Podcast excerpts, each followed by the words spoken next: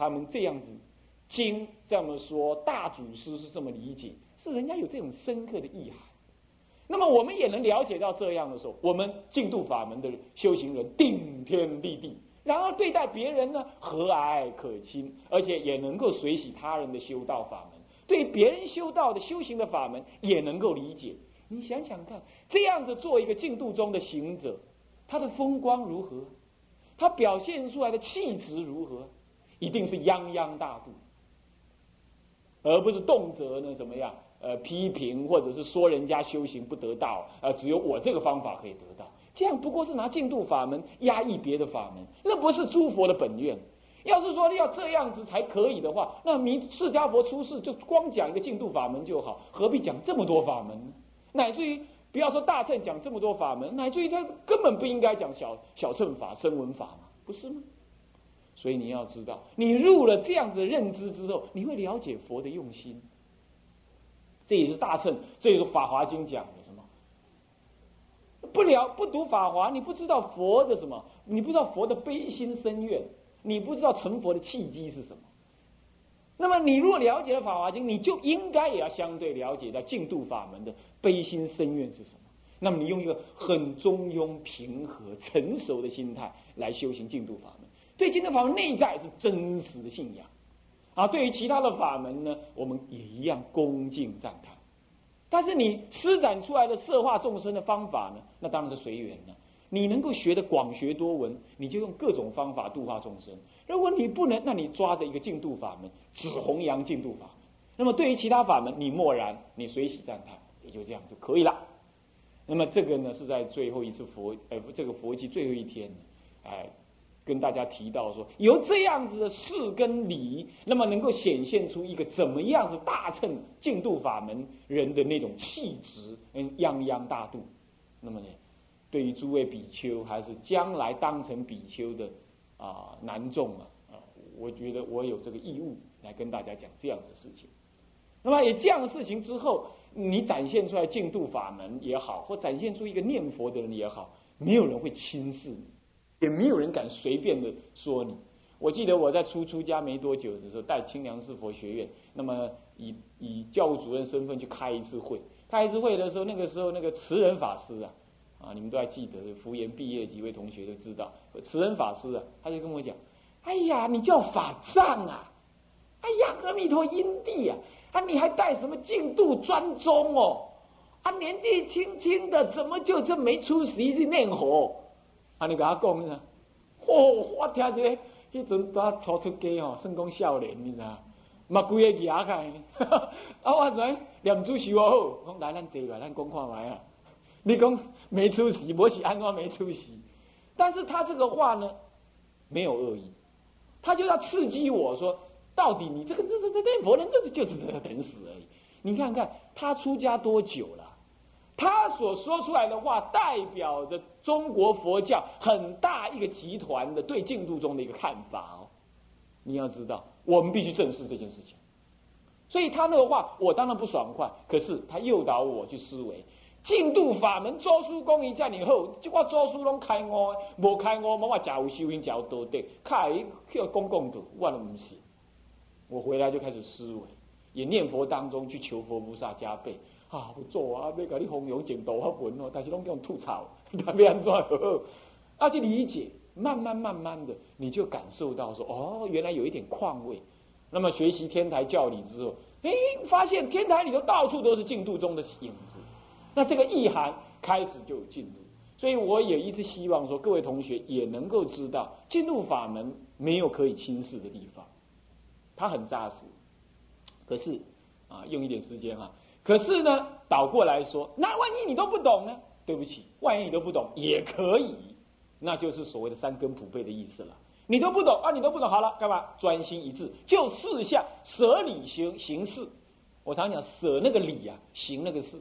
你好吧，就不懂不懂没关系啦。阿婆啊，阿姆啊，阿姑伯啊，阿公啊，你拢唔拜，不要紧啊。啊，感情第三期啊，第四期啊，听下真艰苦，好不要紧哦。念佛，阿弥陀念落去呢，万行你拢搞阿弥陀去了。嗯，爱玛你搞一写，为什么？因为一念静心起，就与清净心相应。一念信心升起，你就与清净心相应。虽然他不知道清净心在哪里，但他还是相应的。这也就是所谓的四相念佛。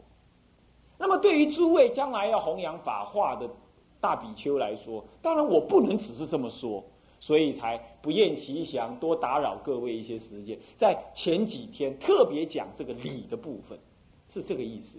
至于说四项的部分，我相信你翻任何的书，听很多长老大德的录音带，你都可以听到四项上他教你要怎么修，怎么专心用用功啊，念佛要得一心呐。我想这个呢，学人都跟他们看法是一致的，啊，要专心念。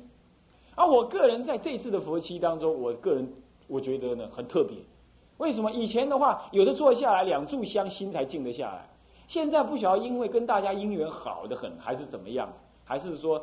有去印度哈，消一点业障，啊，啊，释迦佛有帮忙摩顶过还是怎么样？这个只要你动念头，你去你去数那个喜，呃，不要说那个地中打的太乱哈，那很快我们可以一，我没有说谁啊，你不要想，那一阿弥陀佛一股，阿弥陀佛两股，那哎。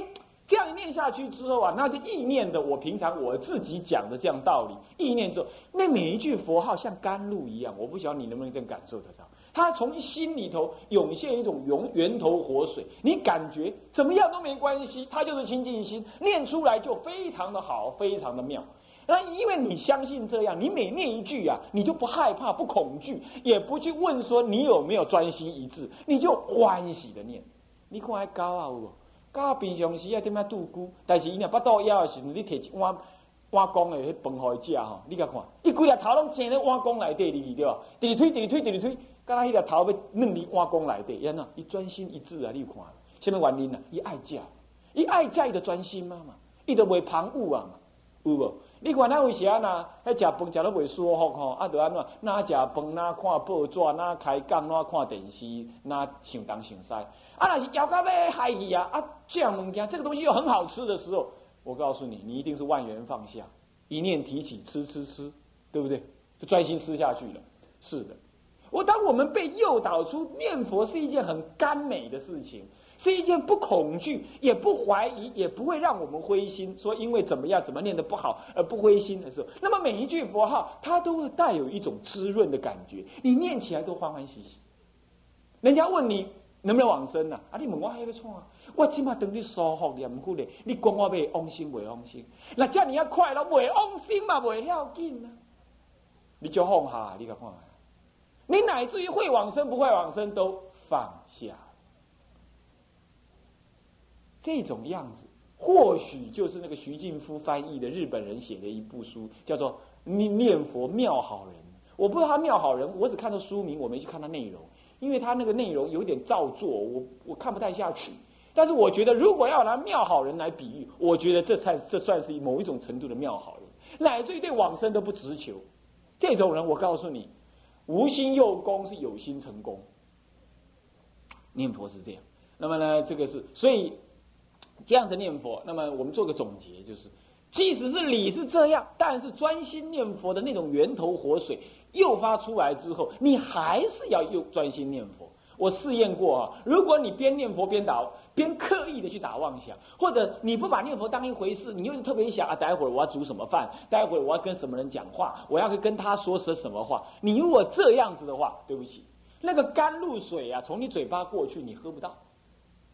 那这样子念佛，真还是不能得利益的。所以说，你不能主动去打妄想。你说妄想不小心，他他他他他他他自己跑出来，那你不用害怕。但是你主动的不把念佛当一回事，那你就想别的，或者就怕剩贼了，就别来困啊！你拍谁？你绝对念不好，你还是念不到好佛。为什么？因为甘露到嘴边来，还得要你用心去喝，还得要你用心去喝。因此，最后做一个小结论，就是，即使是理你懂了。你还是要像辅导长一样提醒我们，要专心恳切自诚念佛，要自诚念佛。只是这里头多加一些那种欢喜的内涵在那里头。那么要怎么样专心念佛呢？还是那句老话，我觉得真好。印光大师说的“数数念佛”，对初学人来讲是蛮好的。不过这里头呢，提醒大家一下，数数念佛的时候，当他地中打得快的时候呢，你你也要数得快吧？是不是这样子啊？这个时候你有点紧张，因为你那个数数注意力放在脑子里，血气会上升，你不要一路数下去，你把它再放下一下下，放下一下下，随着声音不数了，阿弥陀，阿弥陀，阿弥陀，阿弥陀，阿弥陀，阿弥陀，阿弥陀，阿弥陀，阿弥陀，啊啊！又开始要妄想出现了，再来数数，就是要灵活的运用。然后再来，整个佛七的那个运作形式不要太复杂，行动不要太复杂，你也不要去讲话，不要去想东想西，这样容易相续。每一炷香容易相续，很快能够进入状况，三支香连着就能进入状况啊。那么这个呢，你们试试看看啊。最后一天还有半天时间，我们再来运用，好不好？好，我们现在开始念佛。